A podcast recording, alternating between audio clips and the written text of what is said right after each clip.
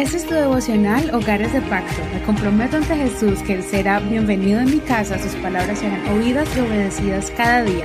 Mi hogar le pertenece a Él. Bienvenidos a su devocional. Vamos a continuar con el capítulo 13 del libro de Éxodo. El tema de hoy es titulado No temas del plan de viaje perfecto de nuestro Padre.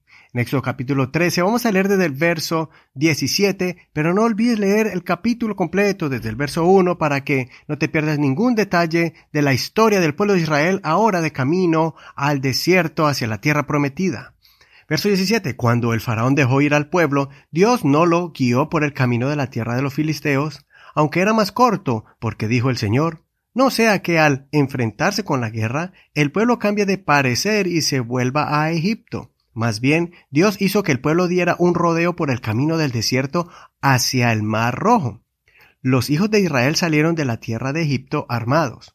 Moisés tomó también consigo los restos de José, quien había hecho jurar a los hijos de Israel, diciendo, Ciertamente Dios los visitará y harán llevar de aquí mis restos con ustedes.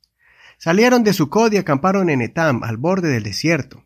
El Señor iba delante de ellos de día en una columna de nube para guiarlos por el camino y de noche en una columna de fuego para alumbrarles, a fin de que pudieran caminar tanto de día como de noche. La columna de nube nunca se apartó de día de delante del pueblo, ni la columna de fuego de noche. Hasta aquí la lectura de hoy. En este capítulo miramos a el pueblo de Israel de camino hacia la tierra prometida. Y como en todo viaje que un padre de familia prepara antes de ir, por ejemplo, a acampar, primero se cerciora que el viaje sea seguro para toda la familia. Asimismo, el Todopoderoso sacó a sus hijos de Egipto, llenos de oro, plata y mucho alimento.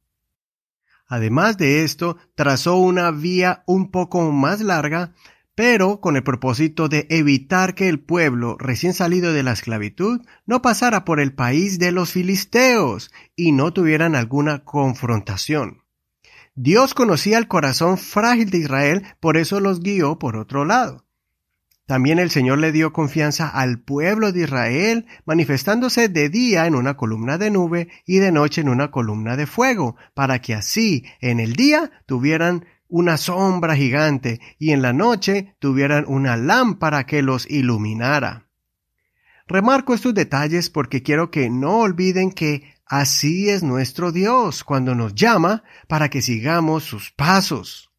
Él tiene un plan perfectamente diseñado para guiarnos y protegernos en el trayecto hacia la bendición. Para el pueblo de Israel era una jornada nueva donde se estaban dirigiendo hacia el desierto y llegando al mar gigante. Y después se iban a encontrar con enemigos. Y no solo eso, sino con escasez de las necesidades básicas como agua y comida. En los siguientes capítulos vamos a ver cómo ellos dudaron, se desanimaron y hasta murmuraron contra Dios, Moisés y Aarón. Pero quiero que consideremos detalladamente que Dios tenía totalmente el control en esos momentos de pruebas cuando sintieron sed y hambre, cuando vieron serpientes y escorpiones en el camino, cuando salieron los amalecitas con espadas y arcos para atacarlos, cuando se encontraron al frente de una mar y no tenían barcos para cruzarlo, cuando vieron al ejército de Faraón galopar con violencia en sus carruajes, listos para esclavizarlos otra vez. Dios tenía un propósito específico con cada uno de estos eventos. Más adelante veremos que Dios solo quería ver lo que había en sus corazones. Si tenían un corazón entregado y confiado en Dios, o tenían un corazón rebelde e incrédulo. Por eso en Deuteronomio capítulo 8, verso 15 y 16 dice, Él es quien te hizo caminar por un desierto grande y terrible, de serpientes ardientes y de escorpiones, una tierra sedienta donde no había agua. Él es quien sacó para ti agua del duro pedernal él es quien te sustentó en el desierto con maná, comida que no habían conocido tus padres, con el propósito de humillarte y probarte para al final hacerte bien. El problema fue cuando ellos se dejaron llenar de temor, miedo e incredulidad. Recuerda que Jesucristo nos dio grandes promesas antes de ascender al cielo. Leamos estas promesas. Mateo capítulo 28, 20. He aquí yo estoy con ustedes todos los días hasta el fin del mundo.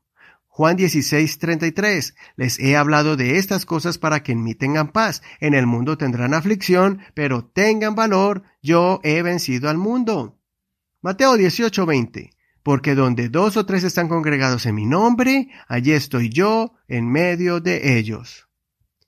¡Qué maravillosas promesas! Por eso, no dejes de confiar en Él. Habla con el Señor todos los días y no dejes de congregarte en un lugar donde se sienta el Espíritu de Dios, que es la misma nube de día y columna de fuego de noche.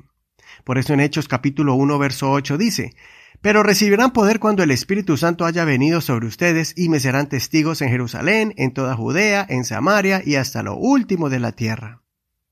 Es por eso que, cuando los discípulos recibieron el Espíritu Santo por primera vez, se les manifestó en forma de fuego, en señal de que el mismo Dios que acompañó al pueblo de Israel en el desierto, es el mismo que ahora nos acompaña a nosotros donde quiera que vamos, a aquellos que hayan llenado su corazón con el Espíritu del Señor.